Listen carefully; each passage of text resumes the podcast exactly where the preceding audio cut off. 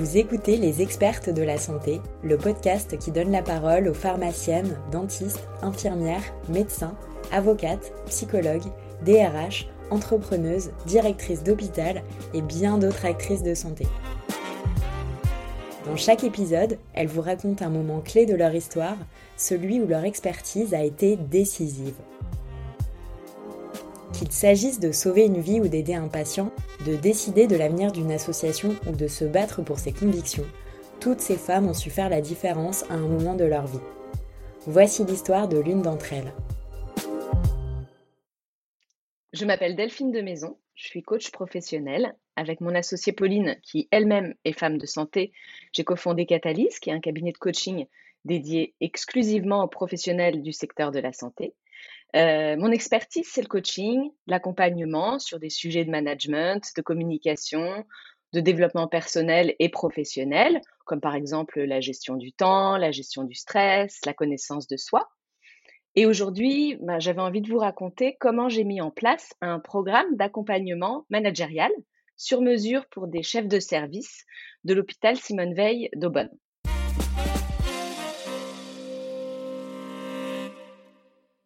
J'ai rencontré Madame Sanchez lors des rencontres RH de la santé en 2019 et euh, nous avons tout de suite compris la sensibilité de Madame Sanchez sur le coaching, sur le management et sa vision avant-gardiste pour ce secteur de la santé parce qu'elle veut, elle voulait faire bouger les lignes par le management au sein des professions médicales notamment. Et ma connaissance du secteur de la santé, des sujets managériaux, faut qu'on a pris le parti de rester focalisé sur cette première étape avec les jeunes chefs de service qui étaient très demandeurs.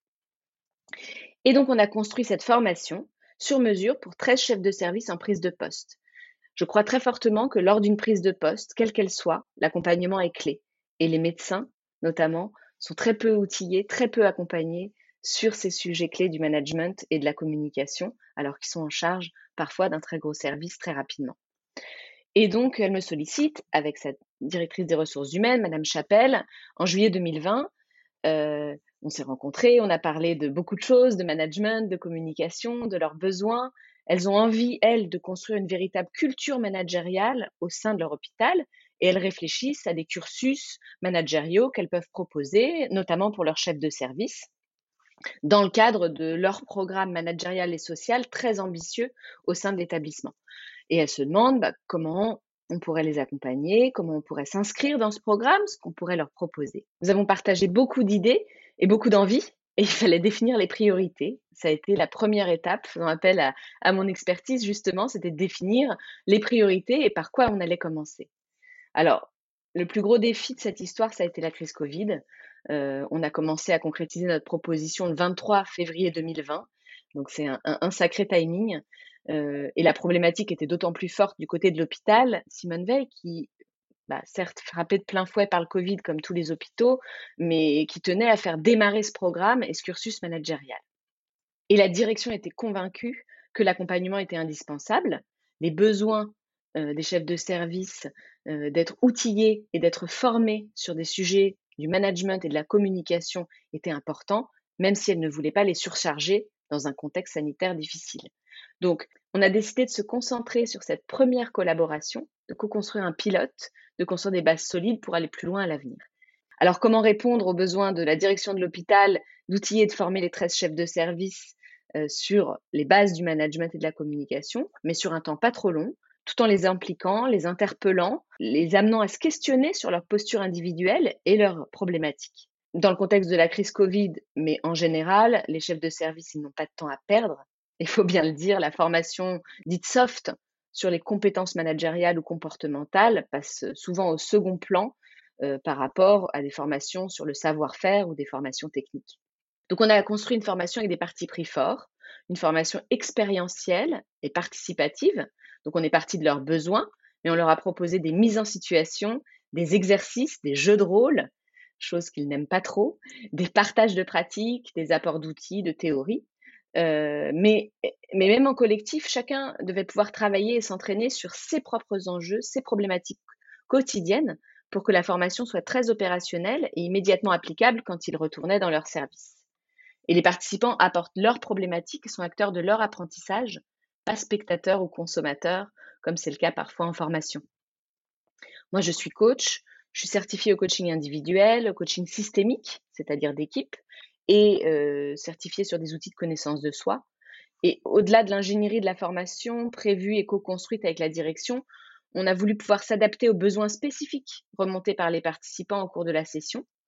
Et puis, euh, mon expertise fait que, eh dans une session de formation, on sait s'adapter aux urgences de l'instant présent. On a la conviction que les chefs de service devaient ressortir avec une feuille de route concrète de cette formation. Et c'est cette feuille de route qui a servi de fil rouge tout au long de la formation.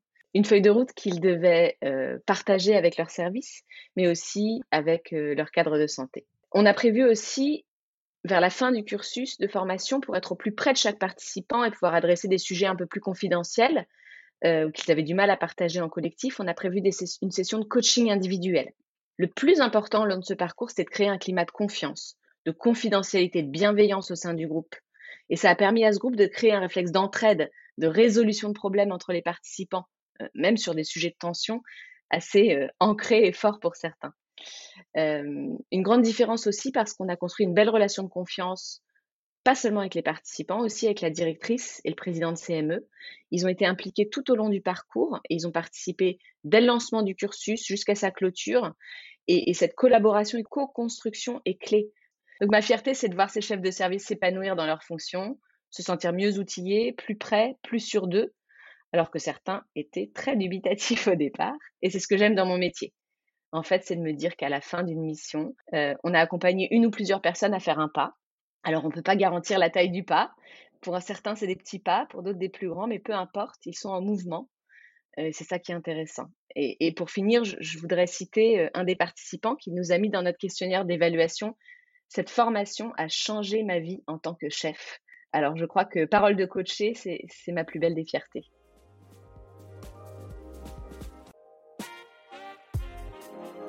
Vous venez d'écouter un épisode des expertes de la santé. Ce podcast est né de la collaboration de MedCheck Studio, studio de podcast spécialisé dans la santé, et Femmes de Santé, le premier collectif pluriprofessionnel de femmes qui évolue dans cet univers passionnant et qui a été créé avec l'objectif de valoriser et développer l'humain au cœur du système de santé. Toutes les femmes que nous vous faisons rencontrer dans les épisodes font partie du collectif. Si vous voulez le rejoindre, rendez-vous sur notre site femmesdesanté.fr ou écrivez-nous sur les réseaux sociaux. Et si ce podcast vous plaît, parlez-en autour de vous, abonnez-vous sur les plateformes d'écoute et laissez-nous des commentaires. À bientôt pour une nouvelle histoire.